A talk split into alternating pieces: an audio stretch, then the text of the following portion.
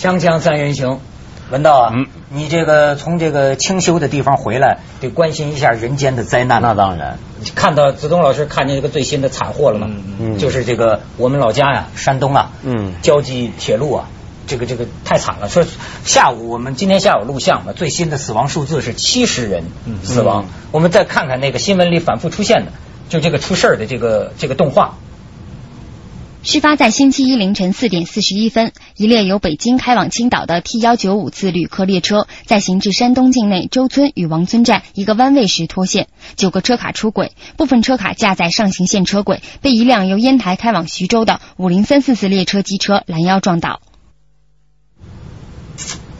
哎呦，我看了这个，你知道，我我要不说我这人太自私嘛，我第一个想法是什么呢？是什么？火车也不安全，因为我一直梦想着我的这个老父母啊，我想让他们去三亚玩儿。你像我妈妈就没怎么见过海，这么大年纪了，然后我就发现老年人呐、特别忌讳的是坐飞机。哦我就去三亚，我就坐坐飞机。我爸爸说，我们听说要坐飞机啊，我们一个星期之前就睡不着觉了。嗯有时候有些老年人有这个心理，嗯我这你得跟他解释，你说嗯。现在这个统计数字啊，飞机出事儿那个那个概率是非常低的，安全。但是他还是觉得长途汽车其实对。比例要低，他还是不踏实。就我爸爸妈妈跟毛主席似的，说我们就坐火车，坐火车好。后来我还问清楚了，好像从北京到海南呐，嗯。通火车了，就大概中间是用一种什么一桥啊，还是一种什么，就过那火车能过海，哦能过海了。能过海，通火车了。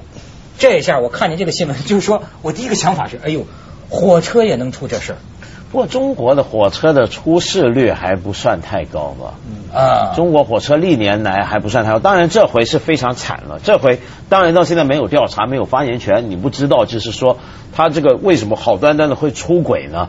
但是这件事呢，马上你们看网网上就又讨论了，就讲又是把这个矛头对准铁道部了。因为就雪灾那一阵子，不是才呃广东省跟这个铁道部就两广东省的政协跟铁道部就闹了一架嘛。嗯嗯对，但那那一辆车就完全冤枉，他好好的开着，这他是好好对面撞过来，对面的转的。那主要死人的是这一辆车还是两边都有，两边都有，他就这么撞，你想想看，这一撞飞出去，多少人摔了？这这铁路是一百前一百年前一百多年前德国人修的，这都是帝国主义埋下的祸根。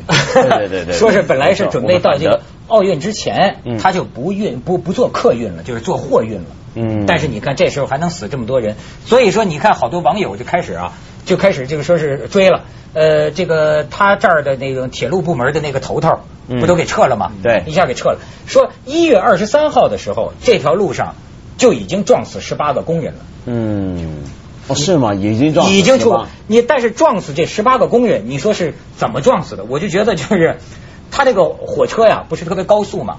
本来说这十八个工人你要进入这个施工范围、嗯啊，但是这十八个，但但是这堆工人呢，也不知道为什么提前二十分钟就啊进了这个施工范围。嗯嗯所以说这个本来原定计划是你到了这个规定的这个时间呢，火车进入施工范围之后，火车就减速。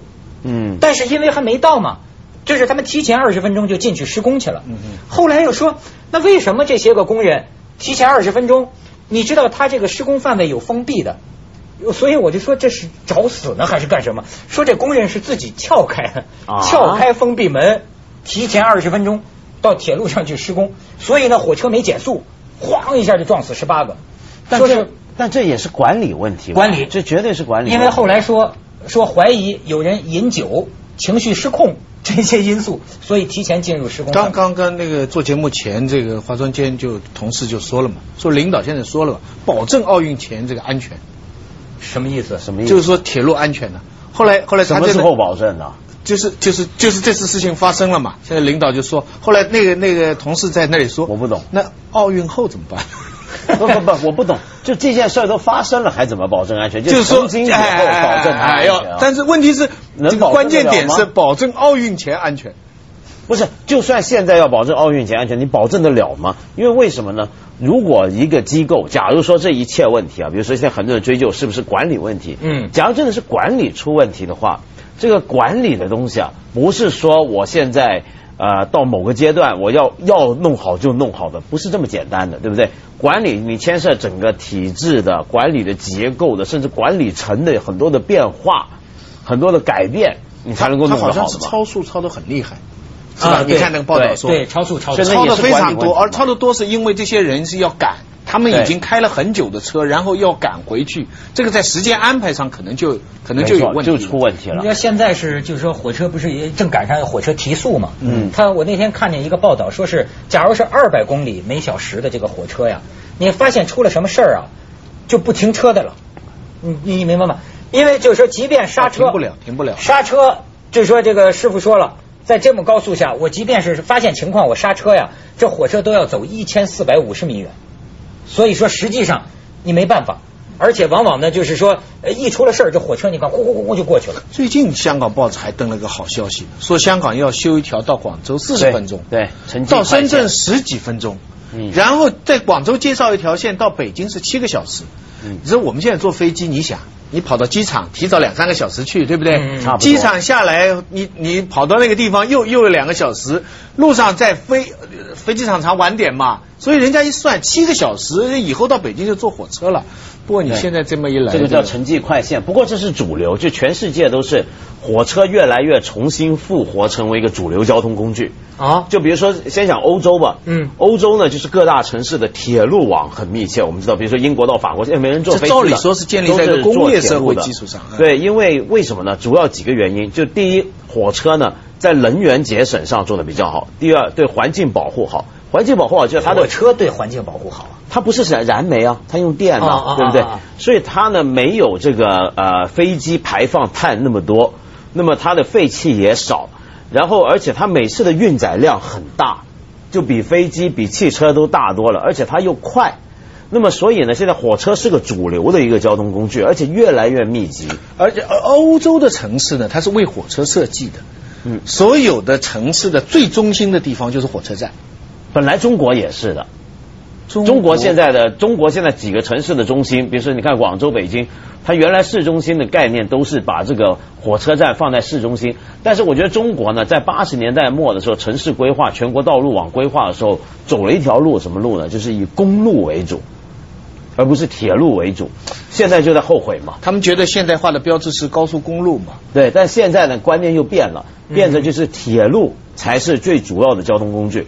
但是铁路变成最主要交通工具之后，问题就来了，就你怎么去管理这个铁路系统呢？这个铁路管理系统啊，现在最大的问题讲，比如说，你看中国铁道部，很多人批评他，就批评他说什么呢？说他是个国营单位，嗯说是国家管理的。那么国家管理呢，大家觉得就是有点像国企一样，就总是觉得有点不放心，或者说这个管理上面做的不够好。可是你不是说私营化就好的，英国就私营化，啊，你比如说把海那把海海若给弄个半死。对，嗯英国私营化之后问题还更大。这为这是个很大的辩论，为什么呢？因为在很多国家看到，就是这个铁路一旦私营化之后啊，你想想看，如果你是个铁路公司老板，你会怎么办？你现在拥有一条铁路，你肯定想挣钱吧？加价那你怎么挣钱呢？不止加价，减成本。嗯，怎么减成本？比如说我这个火车司机原来三班的，我变成两班。那么本来这个铁路的路段的维修，我可能每天走三趟、两趟去查一查，我现在一天走一趟。所以那回海若出事，就是因为他这些安全方面出了问题嘛，他没看好嘛。中国现在的铁路全部是国有化的。国有的本来理论上国有要比私营要安全的，其实没有，是。你说这个海若，我还就我还记得，就是他那次去英国旅游之前，我还就是呃最后一次就跟他见面，就在咱们海逸酒店喝咖啡，我还我还跟他喝，我现在印象还特别清楚，就是当年海若真是风姿绰约啊，特别好，跟跟跟我聊天，然后再听到说。就是出了这个事，然后你知道我后来看到很多关于他这次这个铁路事故的这个报道啊，呃，一个是说海若这个，你想最后英国人倒是能赔赔了数百万英镑，这家伙这这个在在中国你没听说过这么赔数百万。再一个，我是在这个赖声川导演写的一个书里，他后来把这个情节啊，好像编到他的这个戏剧里，嗯。就是他在国际先驱论坛报上看到。非常奇怪的是，海若那次这个火车事故啊，有些死了的人后来又活了啊怎么回回家了？就是他觉得这个人呐、特别有意思，就是以为他失踪了，以为他死了。就是说呀，当时这个人可能就咣叽一下给撞在那儿，爬起来看看周围没人，走了，走了，离开了家庭，离开了公司，走了，最后就一直认为是呃失踪啊或者死亡。然后几年之后又回来了。这这个是现代社会常有，就是其实我们的不堪重负啊，你知道。嗯所以美国现在常有这种情况，好端端的中产家庭，这个男男主角、嗯开的好车，公司家里一旦有个机会就 disappear，他们叫 disappear，对蒸发就就从这个社会角色里边不见了。突然有个机会就不见了。对，过了几年，像我们导演，过了几年，对，其实这就跟出家一样嘛，是不是？对对对对对就突然摆脱自己原来社会上所有的角色、就灵魂出窍，身份，就灵魂出窍了。他也不是灵魂出窍，他就是有我知道有前一阵子英国也出过一个，你记不记得？就是那个弹钢琴那个嘛，他也是嘛，他就其实他根本是原来都从从头到尾都在装。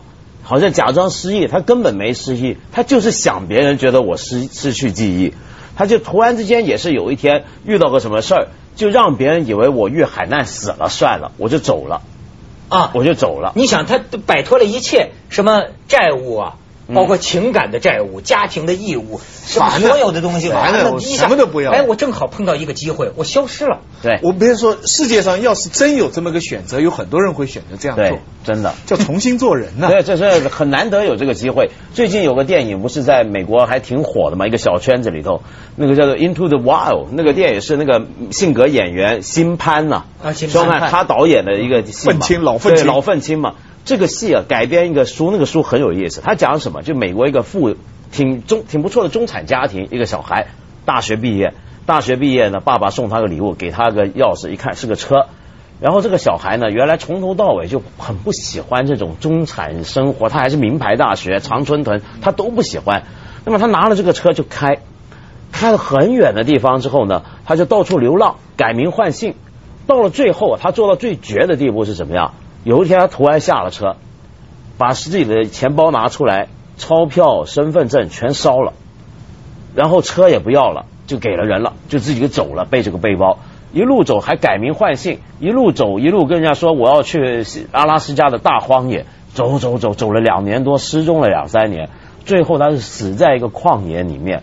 然后后来呢，这个整个经过啊就是有个记者就追踪他走过的路线，嗯找到他一路上遇到那些人，就发现那个过程很有意思，就写了一本书，很感人的。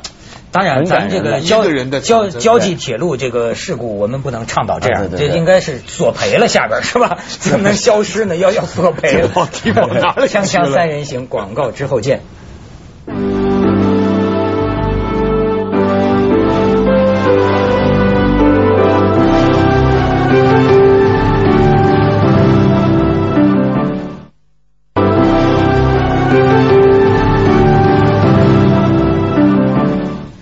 你看，说这次的这个严重程度啊，就是对上一次死人超过这次的事故是什么呢？嗯，一九九七年的时候，京广线上演十五节车厢连续追尾，火车还追尾，连续追尾。那回是一九九七年四月二十九号嘛，死亡一百二十六人，重伤四十八人，轻伤一百八十二人，那是上回最严重的。你看这个，再往前数，一九七八年十二月十六号。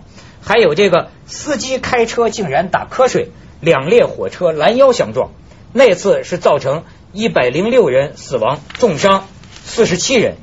你知道还有一次是在这个新疆啊，二零零一年四月七号，一个货运列车翻了，你知道是怎么翻的吗？大风刮翻的。哎呀，风都能把，就是新疆那边那个风灾啊，就连连续的大风都需要采取防护措施，嗯就要不然火车大风能把火车刮翻了。嗯那次是这个不，事。你这种天灾就没得说。嗯可是问题是呢，像你刚才说的，呃，工人跑进去了，司机打瞌睡了，嗯那么或者严重超速，对严重超速了，这全是人的问题。你甚至比如说雪灾那时候的调动啊，也都有很多人的问题。所以呢，我我自己觉我自己的看法啊，就是铁道部呢，它这里面管理上面啊，我觉得大概是出了毛病的。而这种管理的毛病，我就很不懂一件事情，就因为铁道部，我对它的印象觉得它就是个超级大型的一个国企嘛。嗯，那为什么在这一回的大部制改革没有把它，比如说并入交通部去管理？因为我觉得它需要一个铁道不算交通，哦，铁道不算交通，这个它需要一个旁边的或者上级或者是外面的一个机构去监督它，让它发挥更好的效用。你比如说，就算在欧美国家，有的铁路也是国营啊，不嗯国营也好，私营也好。大家比如说英国海若那回事儿啊，你知道这很震撼的，在英国都是。对。那么后来他们就想解解决的方法，都是另外成立一个管理的机构去监管它。那我现在一见就铁道部好像没有一个格外的一个机构去从旁边去看着它去监管它，那这真的都是毛病吗？你看。这个管理啊，我觉得你像香港的这个九九广铁路，嗯，它是私营吗？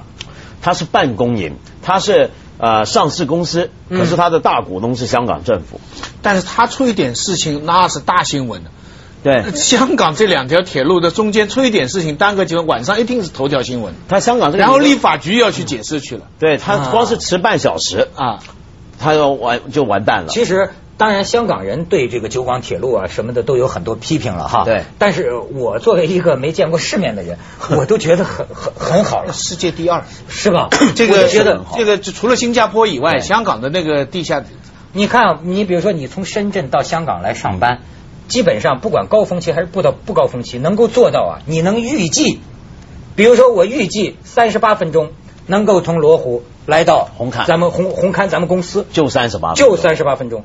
就是你想这个里边就是是管理啊，它多么精确啊！它基本上它是电脑操作嘛，对不对？人电脑，它它除非有特别情况，否则人根本不管。啊，而且电脑，而且很很多，你比如说我我现在就发现啊，任何东西啊都有一种呃，任任何一个细节都有一个管理。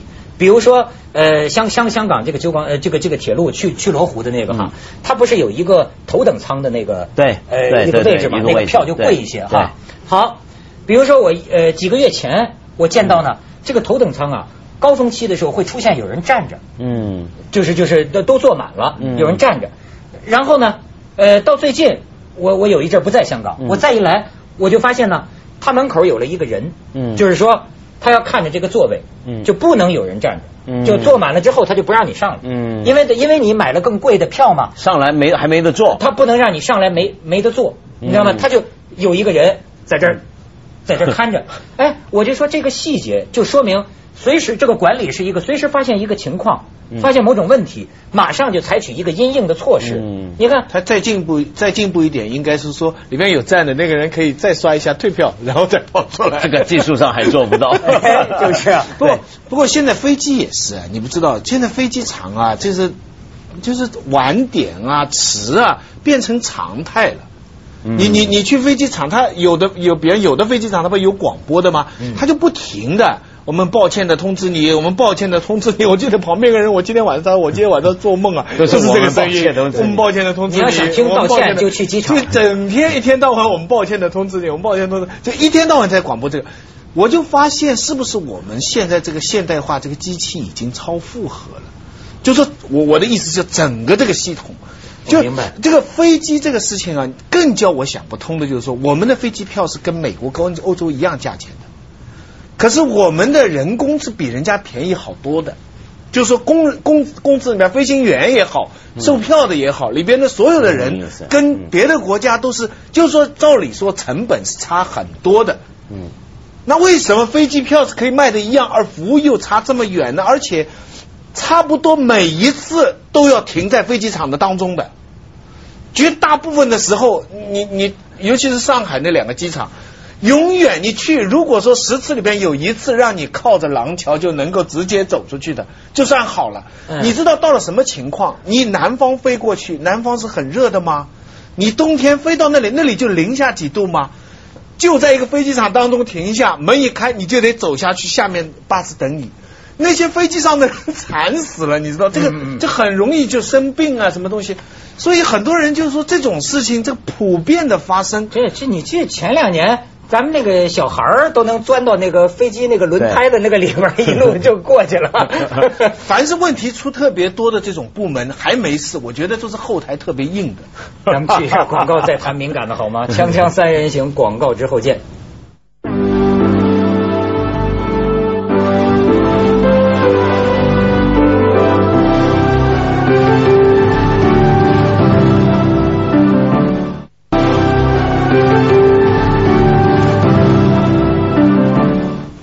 文道讲讲，对我最近你说机场啊，我最近好久没去武汉了。我最近去了一趟武汉，那么去的时候呢，同班机正好是中最近中部博览会嘛，嗯，那么香港一帮官商呢，正好跟我搭同一班飞机，那特首正好还坐我前头。那么结果呢？后来他们这一团人啊，你想想看，都是贵宾接待的吧？就是肯定也是在机场中间停了，一个桥来了，铺红地毯，然后湖北那方面的宣你那个传部的人停是规格高，真的是规格高我们那个对停是没办法。说完啊，他上来把特首啊一行，我们全都接下去。后来一个个上了黑色大轿车，但是我们也有些普通乘客，像我们这种就傻乎乎的站在机场中间，这停机坪，那那我们怎么办？然后那个空姐说：“哎，你们不是这团，我们不是。”他说：“哦，还有乘客，有有有，拉了个车过来，好了。”然后到了机场呢，等行李，等了半天，说怎么没行李啊？那边说行李都走了，我说怎么又走了呢？不是跟特首他们走了，我们不是啊。后来搞的哦，原来还有个行李落在后头了，然后又拉出来。结果后来我们回香港的时候，我还碰到我们其中一个老板啊，陈永琪啊，我们公司的，然后呢一起也是搭那班飞机回香港，结果要 check in 的时候，那个整个里面那个行李运输带停停电了。停电了，停电了哦，乱砸了，停电了，机场停电了对，机场停电。后来大伙就在傻了，那这怎么办呢？他说没办法，这个等一会，等等等等了好久，后来要用海关那边还有一个电闸，用那边过。我跟你说，十个指头一呃九个指头跟一个指头的关系，你要好好学习学习这个 五九年毛主席的说法。对你错误是一个